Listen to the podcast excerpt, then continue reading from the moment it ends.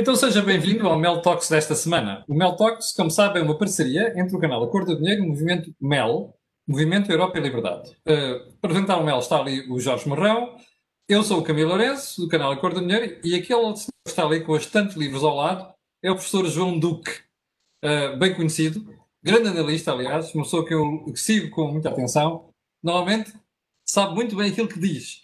E agora vamos ouvi-lo hoje, porque temos aqui um assunto muito interessante que interessa a toda a gente, que é como é que vamos sair da espiral de baixos salários? João, antes de mais, muito obrigado por teres aceito o convite, é, os meus e dos Jorge, e gostava de tentar perceber como é que vamos lançar o tema do como sair desta espiral de baixos salários em Portugal. Olá, bem, em primeiro lugar, queria agradecer o vosso convite para vir aqui falar um bocadinho sobre isto e que é um tema que eu acho que preocupa, preocupa todos aqueles que estão têm um mínimo de sensibilidade social em primeiro lugar, mas não só, eh, também aqueles que se preocupam com o desenvolvimento de Portugal e com a sustentabilidade do país, porque nós estamos num ponto que é um ponto importante, é um momento de crise, e eu acho que vale a pena nós refletirmos um bocadinho sobre o, o que é que queremos para depois desenhar uma estratégia para alcançar aquilo que queremos. E, portanto... João, dois problemas, dois problemas. Primeiro, em Portugal nós somos avessos a estratégias, nomeadamente médio e longo prazo. Não sabemos o que isso é. É tudo em desarrasca e em cima do joelho, que é como é que vamos aumentar os salários para o próximo ano? E ninguém se preocupa como é que nós vamos ter os salários a crescer sustentadamente nos próximos cinco anos. É a diferença entre aquilo que está a acontecer e o que estavas a dizer. E em segundo lugar, de facto, ninguém gosta de ter um país pobre, não é? Nenhum de nós fica feliz em saber que existem 20% dos trabalhadores portugueses que ganham salário mínimo. A questão é, como é que nós montamos uma estratégia há cinco anos que assente na produtividade para darmos a volta a isto? Uh, Deixa-me só corrigir. É mais de 20%. Eu estava um bocadinho a ver, a ver são praticamente 25%. Pois é, o que é, é uma coisa, é uma coisa assustadora. Quer dizer, o que quer dizer que um quarto dos portugueses que estão a trabalhar trabalham uh, sem, uh, fazendo uma coisa para a qual não se exige qualificação absolutamente nenhuma. É verdade. O, salário, o que é o salário mínimo nacional? O salário mínimo nacional remunera, deveria remunerar essencialmente uma coisa, que é o tempo de uma pessoa que faz o que vai fazer, é? aquela tarefa, é tão bem como o que já fazia ao fim de uma hora. E, portanto, não tem qualquer qualificação e não sofre qualquer risco. E, portanto, o salário mínimo nacional tem a ser isto. O salário mínimo nacional não é só isto, já é um bocadinho mais do que isto, em boa verdade. E, portanto, porque nós deixamos, eh, eu, eu, eh, estou convencido que nos deixamos aqui levar um bocadinho sobre, ah, com muita luta política, acabou por desvirtuar um bocadinho o salário mínimo nacional. Mas se o salário mínimo nacional representar isto, então o que nós temos é um salário que eh, mostra que um quarto dos portugueses, ah, desculpem lá, não sabe fazer nada ou é fazer uma coisa para a qual não é preciso saber fazer nada. Não é preciso nada. Mas, não é preciso qualquer tipo de qualificação, não é, João? Não. É isso o salário mínimo nacional. Ora, eh, e portanto, nós não podemos eh, ter um, um, país assim assente nessa, nessa forma de trabalho e de remuneração. Porque se esse tipo de trabalho é feito por, por estas pessoas, vejam só a facilidade com que os outros competem connosco. Porque, eh, quer dizer, se nós formos bons numa coisa em que é difícil eh, fazer igual, meus caros, aí podemos ganhar bem, somos bons, e é difícil uh, ultrapassarem-nos ou fazerem aquilo que nós fazemos, competir connosco. Agora, se, se nós fazemos o quê? Arrumamos coisas, limpamos, uh, servimos à mesa, mal, é isso que é o nosso salário mínimo. Fazemos caixas de supermercado, quer dizer, ou reposição, Quer dizer, eu, eu, eu fico muito entristecido por ver Portugal estar neste modelo e não muda. Há 10 anos era mais ou menos isto. Nós passámos por períodos maus, períodos bons e não fizemos nada. O país de facto não mudou. E mesmo aquilo que, alguns esforços que fizemos, uh, como por exemplo, e, e, eu, apesar da grande discussão, eu apoiei uh, a, Web Summit, feita em Portugal, se a Web Summit tivesse sido feita com um desígnio, que era levar a, depois, atrair para Portugal o investimento daqueles que cá vinham com dinheiro e, ou com ideias e fazê-los localizar aqui e, portanto, deixar aqui as bases para criar valor acrescentado. Mas, basicamente, pelo menos nunca vi contas feitas ao, ao Web Summit. E, portanto, o que é que é o Web Summit? Para já, para nós é uma feira. É, vêm cá uns sujeitos, passam aqui três dias, quatro, cinco dias, há uns senhores que ganham muito dinheiro, vão-se embora e pronto, e, vão, e, e, desaparece tudo. E nós ficamos outra vez com o espaço livre e limpo uh, naquele aspecto. E aquele aspecto é muito importante, porque era um, um, uma área em que nós todos acreditávamos que tínhamos muito valor acrescentado. E, e, ainda era possível eh, ganhar muito dinheiro. E onde até temos uma coisa inimaginável, nós conseguimos uh, vários unicórnios. Nós, nós somos um país pequenininho, que não tem marca nenhuma. Já temos dois, pelo menos. E há mais alguns a caminho. Não, e, e, a caminho. Mas, e depois é assim, o que é assustador é, e para onde é que eles foram? Saíram de Portugal. As bases, claro. as, as sedes saíram de Portugal. Portanto, uh, é assim, mesmo aqueles que nascem cá, acabam por sair. Sim. E isso é, é, é aflitivo. Deixa-me pedir ao Jorge para se juntar à nossa conversa. Jorge Marrão, como é que queres eh, situar o problema? Hum. Bom, antes de mais, quero agradecer o, a presença do João Duque e, e, que muito aqui, muito desonra aqui o movimento Europa Liberdade.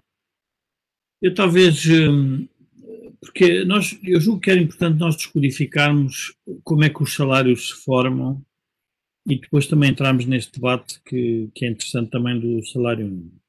As pessoas às vezes esquecem-se que o, o, salário é um fator de produção, ou seja, o, o salário remunera um fator de produção que é o trabalho. E a pergunta é como é que se fazem os preços no mercado dos fatores de produção. E fazem-se de, de uma maneira muito simples: é a oferta de trabalho e a procura de trabalho. E, portanto, em primeiro lugar, o que significa que ao longo de um ano, de, de, ou de, se quisermos, de cinco anos ou três anos, um, a procura de trabalho está muito ligada às empresas ou às indústrias que vão tendo uh, mais sucesso. Portanto, é sempre bom uma pessoa trabalhar numa empresa que tenha sucesso. Porquê? Porque, naturalmente, uh, os salários que essa empresa vai pagar vão conseguir, uh, vão conseguir subir.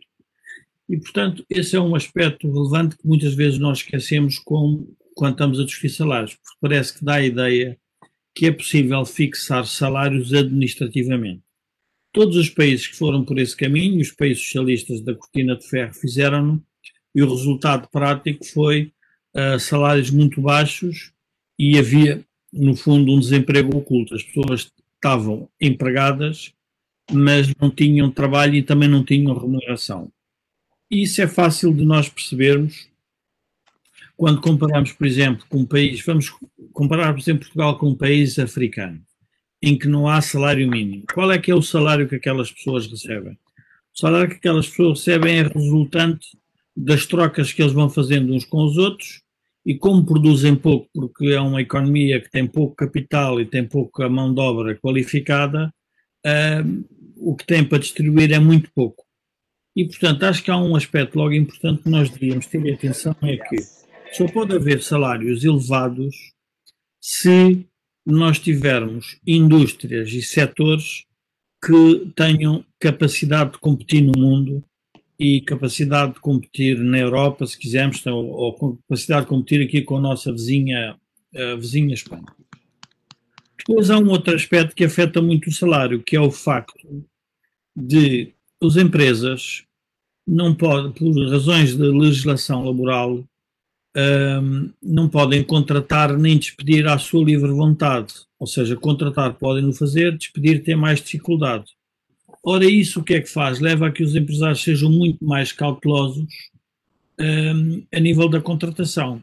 Vamos dar um exemplo. O país no mundo que mais imigrantes emprega foi sempre os Estados Unidos. Porquê? Porque a capacidade da economia contratar uh, pessoas é brutal porque a liberdade económica é muito elevada. E mais, o salário é fixado, salário mínimo à hora por Estado. E é à hora. Ora, isso faz uma grande diferença.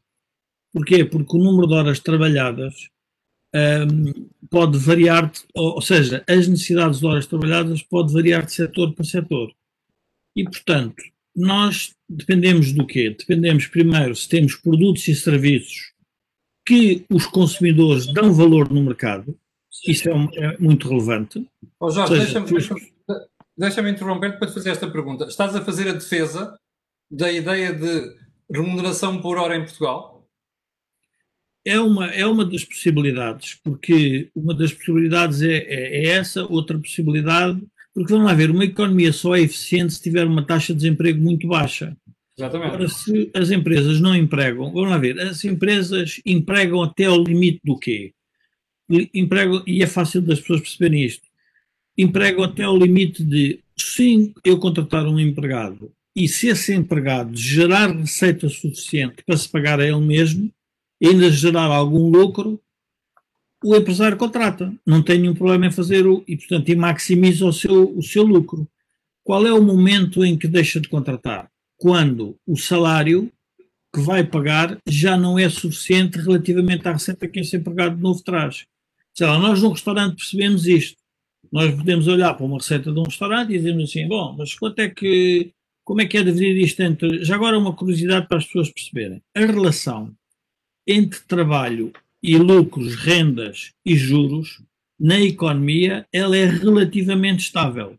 Anda na ordem entre 55 e 45, há, anos, há países em que é um bocadinho diferente, mas mais ou menos ela é estável.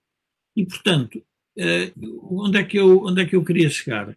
Quando nós temos um, um restaurante, temos quatro empregados, se eu contratar mais um, eu tenho receita adicional para pagar ou não? Então, se não Sim. tenho, eu não o contrato.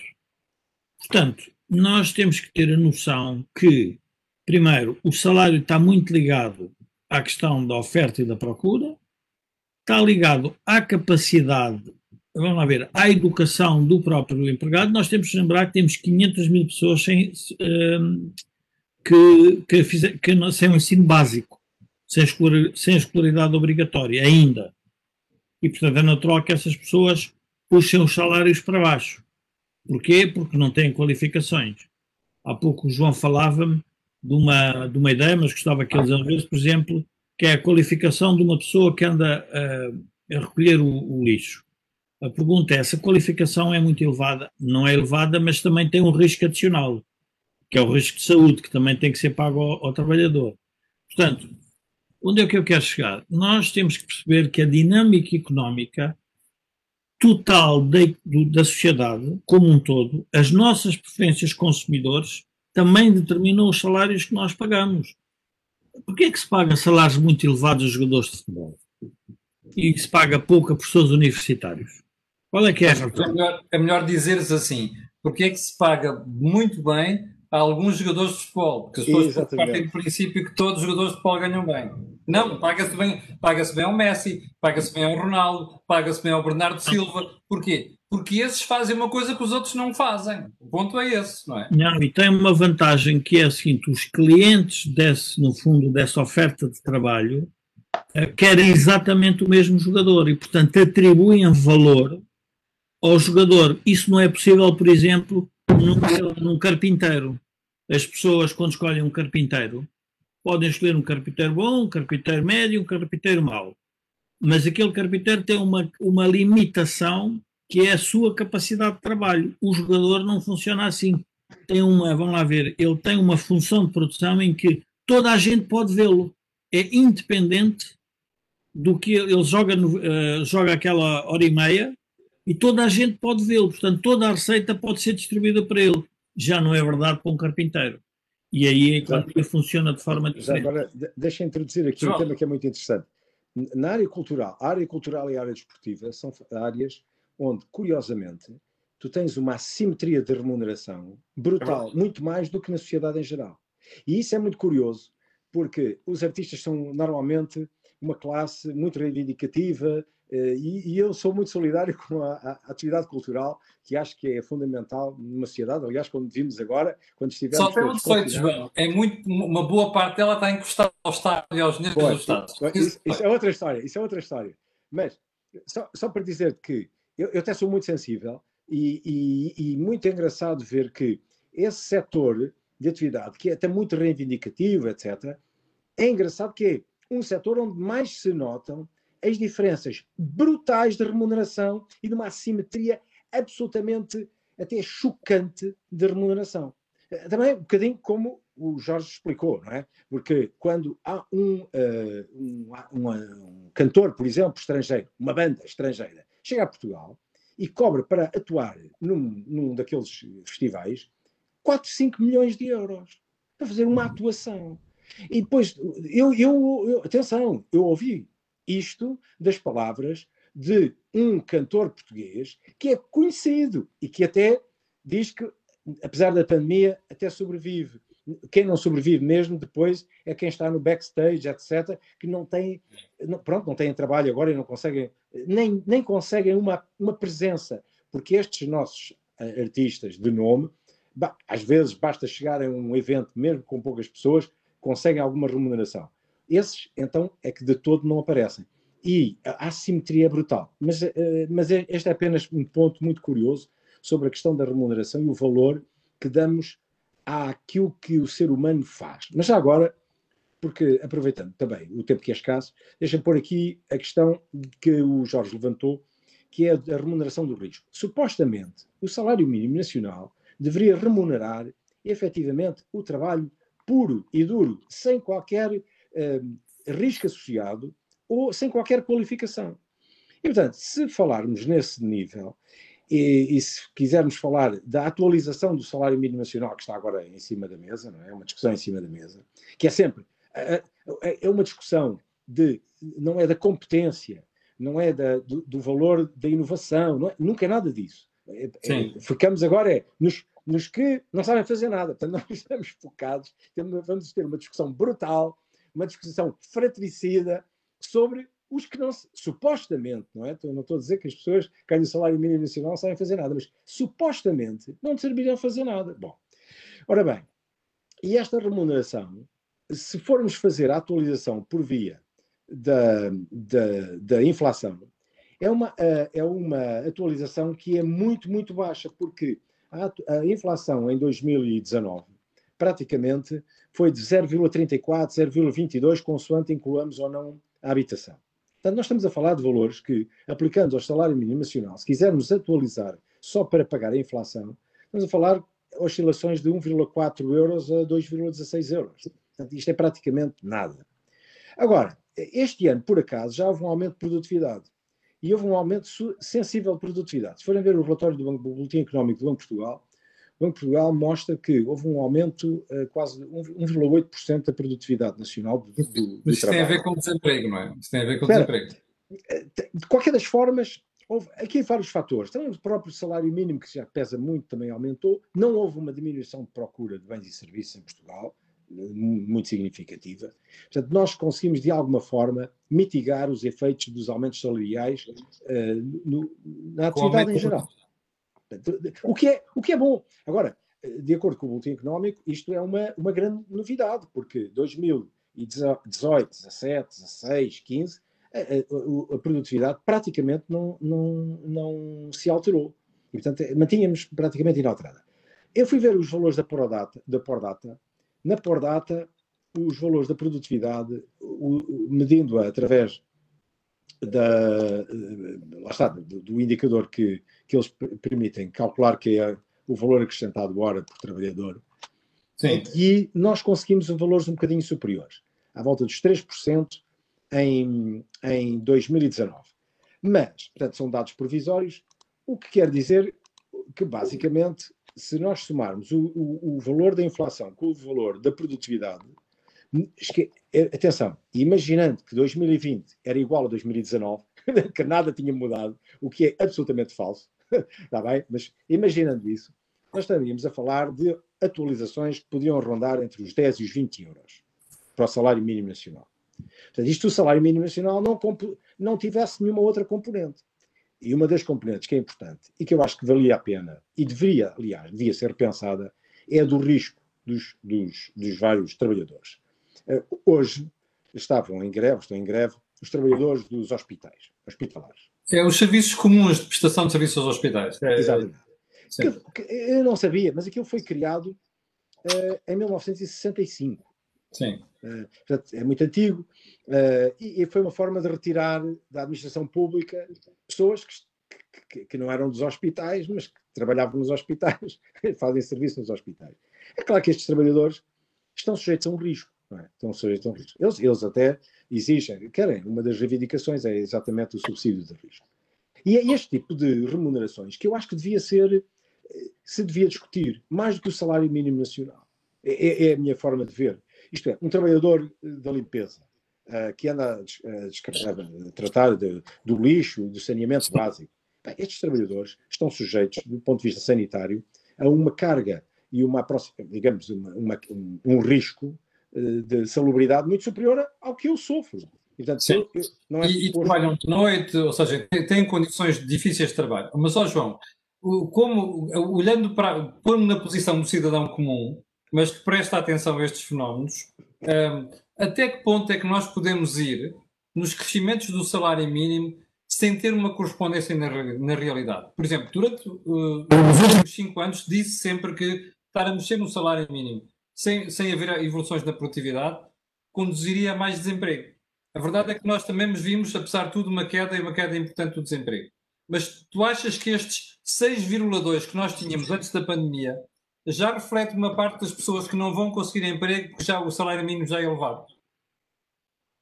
Eu, eu acho que o fator. Vamos lá ver. Nós conseguimos, de alguma forma, a meu ver, eh, mitigar os efeitos dos, dos aumentos de salários mínimos, etc., porque acabamos por demonstrar ter uma particularidade, alguma coisa que as pessoas davam valor. E deram valor, que foi o turismo. Portanto, os estrangeiros acharam que Portugal tinha uma coisa específica. Sim, claro que valia a pena usufruir. E, portanto, nós conseguimos mitigar por essa via, portanto, o, o que quer dizer que os trabalhadores que estão no salário mínimo nacional a trabalhar na área do turismo estão, de alguma forma, a mostrar uma coisa que é, não mostram uma habilidade especial, mas estão num setor, estás a ver, a servir uma habilidade Que é apreciado especial. pela procura, nomeadamente a procura estrangeira. Camilo, posso só... só... Diz, Jorge, diz. Eh, eu, eu gostava de aproveitar para, enfim, seguindo aqui o raciocínio também do João, para responder aqui a três... só acabar com isto. Ah, tá bem, é saber se nós vamos conseguir manter, por exemplo, na área do turismo, esta habilidade única, que, que, que reside um bocadinho epá, de uma coisa que nós não sabemos. Bom, não temos culpa nenhuma, que é o sol, as condições naturais, a, a paisagem, etc. Pronto, se não destruirmos. E depois a nossa maneira de receber as pessoas. Mas, mas pronto, isto para vos dizer que, eh, do, do, ponto de vista do turismo, nós percebemos o impacto que ele teve e que tem em Portugal, agora com a pandemia, mas é assim: há que manter na, no, no mindset dos não residentes esta uniqueness, não é? esta característica única de Portugal como destino turístico. Porque senão estamos absolutamente arrumados. E atenção, é muito difícil competir no mercado de turismo, como vocês sabem.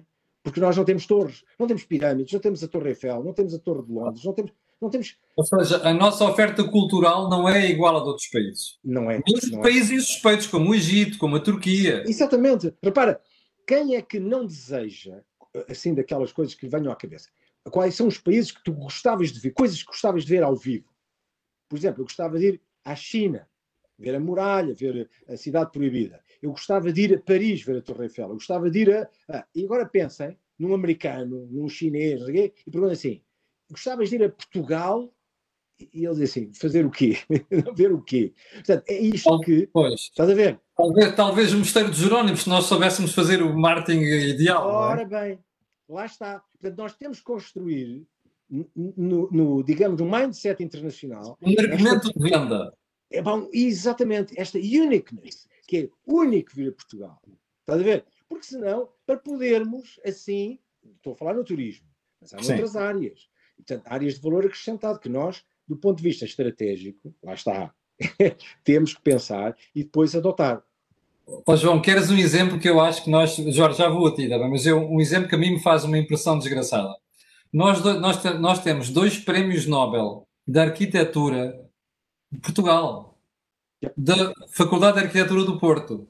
Eu, se mandasse na Faculdade de Arquitetura do Porto, tinha, nos últimos 20 anos, tinha vendido, olha, venha estudar para aqui, porque nós temos dois prémios Nobel de Arquitetura e nós não sabemos fazer esse marketing. Jorge. Uh, eu, eu, gostava de tentar responder aqui a três comentários, porque com os comentários nós aprendemos sempre, nós que estudamos. Eu estava aqui a reparar nisso também. Há aqui comentários curiosos uh, gostamos de economia e de gestão e acho que as pessoas têm que acreditar que nós sabemos alguma coisa disto. porque, hum, tirando um comentário que, que, um espectador dizia que se vai embora porque certeza que é uma conversa neoliberal. Um, eu, vou, eu vou tentar explicar. Uma da crise é assim: nós vamos acabar com os licenciados todos, uh, ou grande parte dos licenciados, a, a servir em, em cafés e em restaurantes. A primeira coisa que eu queria dizer a esse espectador é que nós temos que perceber que tipo de licenciados é que o país produz. O país pode dar mais interesse a um engenheiro, pode ter mais interesse no engenheiro de máquinas do que um sociólogo, ou do que um politólogo, ou que um farmacêutico, ou que um médico. Portanto, o que determina o valor do salário dessa pessoa é uma coisa muito importante que diz aqui um espectador nós só temos salários se houver investimento.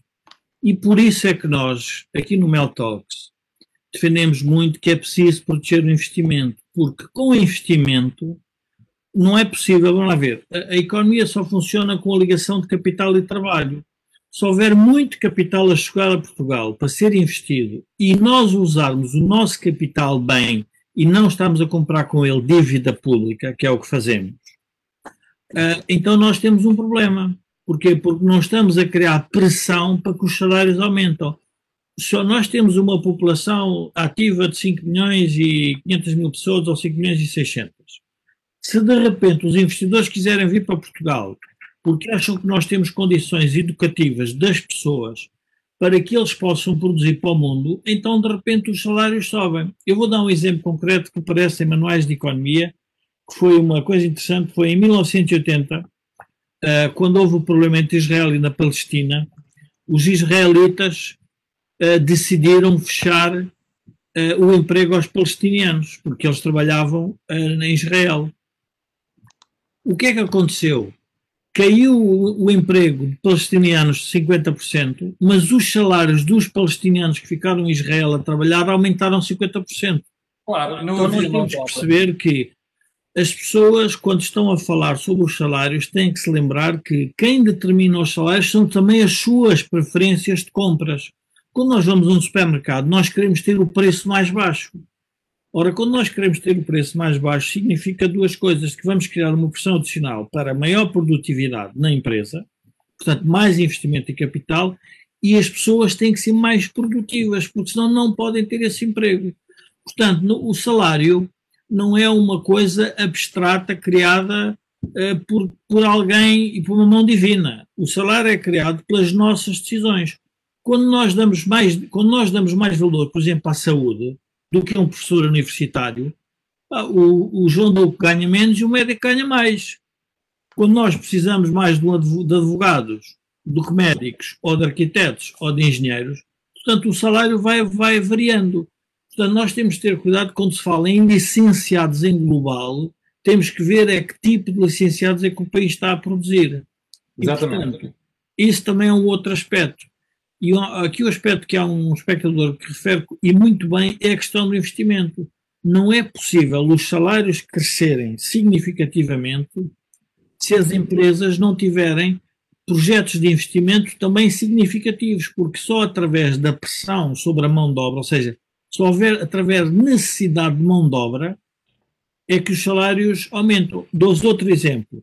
Quando foi a peste negra e morreu muita gente, o que é que aconteceu? As pessoas que tinham mais baixa qualificação viram os seus salários muito aumentados, porque morreu muita gente e, portanto, faltou mão de obra para, as, para a produção. Portanto, nós não podemos é julgar que os salários é uma produção uh, maléfica por parte dos empresários. Os empresários eh, vão sempre empregar todas as pessoas que lhes derem mais receita do que custo que lhe trazem. Todos. podemos, explicar às pessoas, podemos explicar às pessoas isto. Imagina que alguém chega a uma empresa que até acha que não precisa de mais mão de obra e diz assim: Olha, eu consigo resolver o seu problema. Ou então, eu vou-lhe fazer um aumento de vendas de 10%. Quem é o empregador que não, que não contrata um sócio? É óbvio, porque está a responder a um problema concreto que essa empresa tem e está a contribuir para o aumento da sua margem. A questão, e este é o, o, o ponto fundamental, há bocado o, o João Duque dizia assim: nós temos que defender a uniqueness do país. Sim, mas se eu aprender a, a defender a minha uniqueness como, como trabalhador, é? como alguém que presta um serviço, eu dificilmente fico desempregado. O ponto está aqui. Claro, mas a capacidade de tu arranjares emprego é a capacidade que tu tens do serviço que estás a vender ter valor no mercado. Ora bem. E, portanto, essa aí, não é, tirando, obviamente, a questão da função pública, que é diferente. Porque a função pública tem um regime muito diferente porque não há um competidor com o Estado, se quisermos. Mas nós, quando estamos a falar nos salários privados, nós temos que perceber que uh, funciona assim, quer dizer, a, a mobilidade das pessoas é muito relevante, porque uma pessoa que tenha capacidade de mudar de emprego, porque tem qualificações para isso, se um setor de repente precisa de mais gente, portanto, é provável que ele mude de emprego porque aí vai ganhar mais. Agora, em setores em recessão, vai ganhar muito menos. Uh, e, portanto, nós. E, e um outro aspecto que nós não nos podemos esquecer, que às vezes, no meio destas discussões mais esotéricas, às vezes nós esquecemos o rendimento do país é aquilo que nós produzimos de bens e serviços. Não há volta a dar-lhe. Não vale a pena nós pensarmos que os salários podem aumentar porque há um, há um, um, um político magnânimo e, e, e, fantástico que vai dizer que os salários. A minha pergunta é: porquê que se está a discutir um salário, aumentar um salário de 10 euros, porquê é que não se diz já para, para aumentar mais mil euros? Porque ele sabe que se aumentar mais mil euros vai criar uma data de desemprego. Claro que quando estamos a falar em pequenos aumentos, nós não notamos tanto. Portanto, significa o quê? Que quem fixa os salários são os mercados e são os consumidores. E, portanto, é a oferta e a procura de trabalho. Ora, a política quer ocultar isso. A política quer dizer que quem faz baixos salários são os empresários porque não querem pagar mais. Mas isso não é verdade, porque o empresário só ganha mais dinheiro se cada empregado que tiver houver mais receita. Qualquer pessoa percebe isso. E, portanto, esse é o objetivo do, do próprio empresário. E já agora gostava de lembrar uma coisa. Ah, mas disse, irmão, mas os empresários uh, querem ter muitos lucros. Se as pessoas forem ver a estatística do Banco de Portugal, uh, no, uh, que são mais ou menos 400 mil empresas, a média de capital que as empresas têm é na ordem de 37%. Portanto, tudo o resto é dívida. Portanto, a dívida é paga aos bancos. E a dívida paga aos bancos é para pagar a quem? Aos trabalhadores que fizeram os depósitos. Agora, neste momento, até nem eles pagam muito porque as taxas de juros estão negativas. Mas cuidado, nós temos que ver que a economia é mais complexa, o seu funcionamento, do que a política quer fazer, querer. E depois é óbvio que as pessoas ficam baralhadas e dizem: pá, mas eu também não estou a perceber. Então, como é que porque é que há países como, por exemplo, a Alemanha paga salários mais elevados? Porque produz muito mais, produz muito mais, com muito mais qualidade e o mercado dá mais valor. O que é que é o mercado? Os chineses compram carros alemães, os chineses não compram carros chineses, compram carros alemães. E, portanto, os alemães ganham mais porque, é porque há um mercado que, que faz puxar o preço para cima. João, tu falavas há bocadinho nesta questão da uniqueness e utilizavas o, o, o turismo. Mas o desafio é nós fazermos isto em vários setores da economia, não apenas claro. do turismo, não é? Não, isso é, é, é, evidente. Em primeiro lugar, nós percebemos que o risco de termos um país excessivamente dependente de um setor é elevadíssimo. Porque hoje foi uma crise sanitária, amanhã é um vulcão que eh, impede a mobilidade dos aviões, já aconteceu. Outro dia, não sei o quê, quer dizer, nós temos um problema de uma excessiva dependência de um setor, é mau. Portanto, o que devemos fazer é, é obviamente, diversificar. Nós devíamos ter, uma, uma, de alguma forma, eu acho que politicamente, nós devíamos ter uma visão que levasse a que dois terços, eu, eu comungo desta ideia, dois terços dos portugueses servissem numa determinada lógica, numa estratégia de desenvolvimento. E uma estratégia assente em valor acrescentado. Claro que nós podemos fazer parte das cadeias de valor acrescentado. Uhum. Se fizermos parte das cadeias de valor acrescentado, por exemplo, já se falou aqui dos automóveis alemães, se nós fornecermos os bancos ou os tejadilhos ou o que for dos automóveis, nós também ganhamos. Mas eh, toda a gente sabe que o que tem mais valor acrescentado é a marca, ou às vezes também a, a área da venda, o valor acrescentado na área de venda. Bom, o que quer dizer que se nós não tivermos marca, e nós não temos marcas, Portugal não, tem, não é um país de marcas. Uh, e não é uma questão de dimensão, é uma questão de uma incapacidade que, eu atribuo a vários fatores, mas não temos, é um facto. E o não ter marca significa que produzimos para marcas e quem tem a marca é que tem o valor acrescentado. E, e, e isto dá uma diferença brutal. Se eu conseguir vender um par de sapatos que me custa 20 euros a produzir por 120, esses 100 euros vão ficar em quem colocar o nome no rótulo. Portanto, porque produzir aqui ou noutro país pode custar mais ou menos 20 euros. A questão está em que se eu consigo ou não vender um par de sapatos por 120 euros, que me custa 20 a fazer, com a satisfação total do cliente que compra e fica satisfeito ao comprar e ao pagar 120 euros por, por aquele par de sapatos. Nós temos muito poucas marcas. Se forem à lista das 500 mais uh, valiosas marcas do mundo, vão ver que não há uma marca portuguesa. Os holandeses são tantos como nós e têm umas quatro ou cinco marcas. E, portanto, nós conhecemos a Philips, conhecemos o uh, Shell, conhecemos uh, Heineken, conhecemos. Há lá umas cinco marcas nas 500 mais valiosas do mundo. O que quer dizer que eles conseguem fazer isso. É localizar lá marca. Nós não vamos conseguir localizar em Portugal sequer aquelas boas iniciativas que já aqui falei, que são os unicórnios, aquelas grandes empresas, podiam estar cotadas na Bolsa Nacional, não estão. Podiam uh, ter cá a sede, não têm. E nós devíamos pensar uh, com muita seriedade quais as razões que levam estes jovens empreendedores a abandonar Portugal. Eles depois localizam cá alguma produção, é certo. Mas a razão de ser destes, destes grandes estes projetos, que vão ser marcas mundiais, mas que não vão ser localizadas mais uma vez em Portugal. E deixamos de sair o valor acrescentado, mais uma Vamos vez. dar um exemplo dessa, desse um exemplo concreto no vinho. Os grandes produtores de vinho do mundo são os, os franceses, os espanhóis e italianos. Uh, e a produção é mais ou menos, o custo é, é mais ou menos igual. Sabem qual é o país que tem por hectolitro o preço mais elevado? São os franceses. E sabem uhum. que é que os franceses compram o vinho? Aos espanhóis. Porquê? Porque os franceses conseguiram introduzir uma ideia de valor no, no, no negócio e, portanto, conseguem fazê-lo e pagar. E nós às vezes esquecemos desse, desse pormenor. Eu só discordava com o João num, num aspecto sobre o turismo. Porquê é que o turismo vai ser sempre um setor essencial para Portugal? Porque, primeiro, porque a escolha não é nossa, quem escolhe são o mercado consumidor, e portanto nós temos turismo porque somos escolhidos e porque também criamos uma oferta que se dirigiu a esses. E por outro lado, o turismo faz o emprego daquelas pessoas que têm baixa qualificação e, portanto, também é, um, é, é perigoso, porque quando nós olhamos, ah, sim senhora, uh, o turismo de Nova Iorque é diferente do turismo de Lisboa. Claramente que é diferente. Uh, mas a pergunta é, mas os, ninguém vai fazer se calhar praia.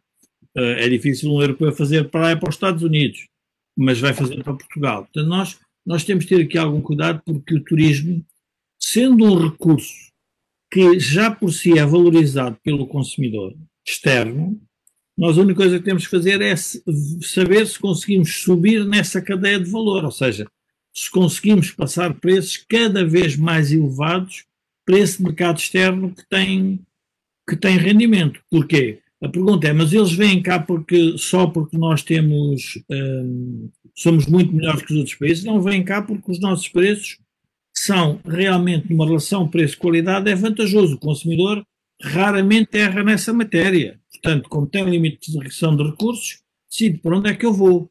Eu vou para o país em que eu tenho a qualidade mais adequada ao preço, mas também ao meu próprio rendimento do país de, de origem. E, portanto, quando nós vemos os alemães na, na, na, Espanha, ou na Grécia, ou na Turquia, e vêm para Portugal, nós percebemos que fazemos parte dessa cadeia. Portanto, eu, eu não seria tão. Uh, porque agora há uma, há uma onda que é, de repente, nós somos muito dependentes do turismo. E para nós saímos desta crise por causa do turismo. Sim. O turismo é que deu folga, eu diria, à geringonça, porque se não fosse o turismo, nós tínhamos hoje um problema social muito maior. Nós tínhamos um Tinhas problema... 13 ou 14% de desemprego. Tinhas 13 ou 14% de desemprego. Portanto, agora, o que nós ficamos a perceber é que a dependência de um setor é sempre perigosa para um país. Mas isso, todos os países tentam diversificar, mas não é uma coisa fácil de o fazer, não é? Não, oh Jorge, é claro que não é fácil de o fazer, mas não é aconselhável, a meu ver, insistir nessa estratégia. É uma estratégia muito boa quando as coisas correm bem, é uma estratégia desastrosa se as coisas correm mal. E, portanto, eh, é claro que eh, se nós temos, se tivermos capacidade para aguentarmos períodos eh, que as coisas correm mal, não há, não há assim grande problema. O problema é que nós esgotamos a capacidade de apoio aos momentos que correm mal.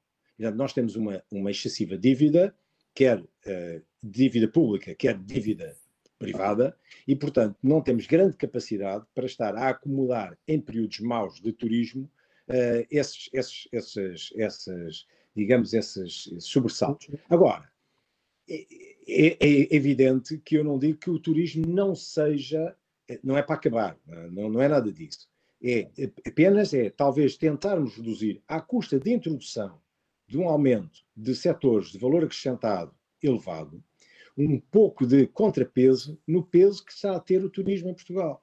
O turismo neste momento representa 14, 15% do peso eh, na atividade económica nacional e, e portanto, isto significa que uh, nós conseguimos, e vimos isto agora uh, quando começou o desconfinamento, conseguimos de alguma forma internamente mitigar um pouco o efeito da quebra do turismo porque os portugueses não podiam sair e, portanto, os portugueses com algum rendimento ficaram em Portugal a fazer turismo, e isso é mitigador, mas no dia em que os portugueses puderem sair e os estrangeiros não escolherem por algum motivo, e o motivo pode ser desde uma, uma saída de moda, a uma oferta barata, é, é, um, uma moda que aparece noutros lados, etc.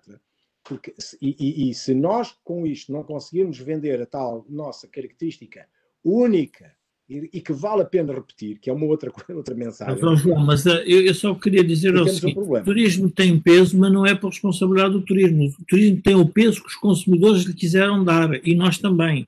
O que falta é indústria do outro lado e serviços. Ou seja, como nós não investimos, nós temos que nos lembrar que o turismo tinha menos peso.